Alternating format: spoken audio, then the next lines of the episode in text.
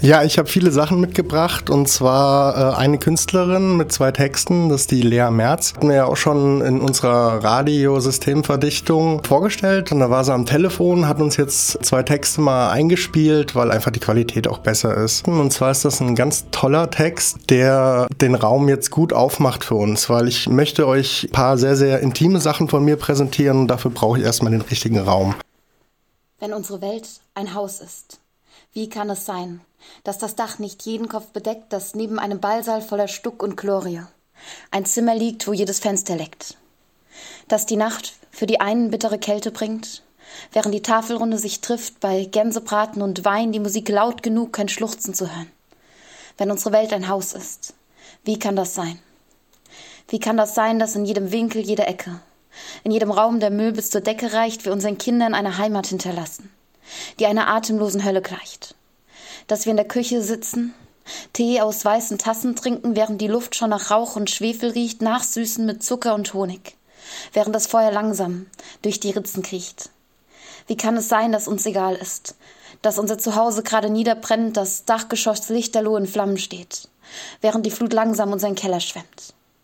Wenn unsere Welt ein Haus ist, wie kann es sein, dass nicht jeder das Recht hat, sich frei zu bewegen, dass einer sagt, dieses Zimmer ist mein, während wir alle gemeinsam in diesem Haus doch leben. Wir christliche Werte groß an jede Pforte schreiben. Ein Sternsingergruß und zwei Schlösser an jeder Tür, ein Schulterzucken, wenn jemand auf der Schwelle sitzt. Ein mitleidiger Blick und ein Was kann ich denn dafür? Hölzerne Regale, die unter ihrer Last schon ächzen.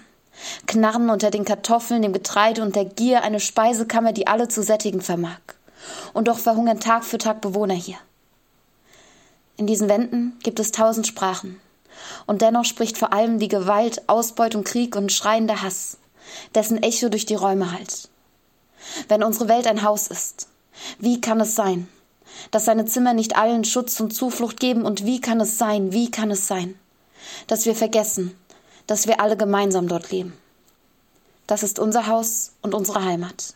Das einzige Zuhause, das wir kennen, wieso schaffen wir es nicht, es mit Wärme zu füllen, ohne es bis auf die Grundmauer niederzubrennen?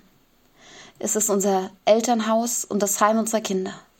Es ist unsere Aufgabe, es schön zu gestalten, einen Ort zu schaffen voller Hoffnung, Schlechtes zu ändern und Gutes zu erhalten. Ich will leben in einem Land und einer Welt, in der es am Nordpol noch Eisbären gibt und im Wald noch Bäume, in der Wale nicht wissen, wie Plastik schmeckt und immer genug Platz ist für Ideen und Träume. In der Tüten und Flaschen nicht im Meer rumschwimmen. Und kein Ertrinkender nach Strohhelmen greift in einem Haus, das jeden schützt vor Schnee und Regen. Wo niemandem der Wind um die kalten Schultern streicht. Ich will leben in einer Welt voller Freiheit. Ohne Grenzsoldaten, Stacheldraht und Angst, wo jeder das Recht hat zu sein, wer er mag. Auch wenn er damit aus der Reihe tanzt. Ich will leben in einer Welt ohne Ohnmacht, in der wir nicht vergessen, dass es in unseren Händen liegt, in der wir Westen nicht reinwaschen, Ideen nicht totschlagen, weil es sowas wie Gerechtigkeit doch eh nicht gibt. Denn was heute selbstverständlich scheint, ist, was andere Träumer sich einmal dachten, die sich nicht fesseln ließen von der Realität, auch wenn die meisten über sie nur lachten. Wenn unsere Welt ein Haus ist, dann nicht nur um drin zu wohnen, sondern auch um sich Veränderung zu trauen, sag mir, wie soll dein Zuhause aussehen? Und wann fängst du an, an ihm zu bauen? Ja, vielen, vielen Dank an die Lea. Mit diesen Worten fühle ich mich jetzt auch wirklich bereit, euch ein bisschen was von mir zu zeigen.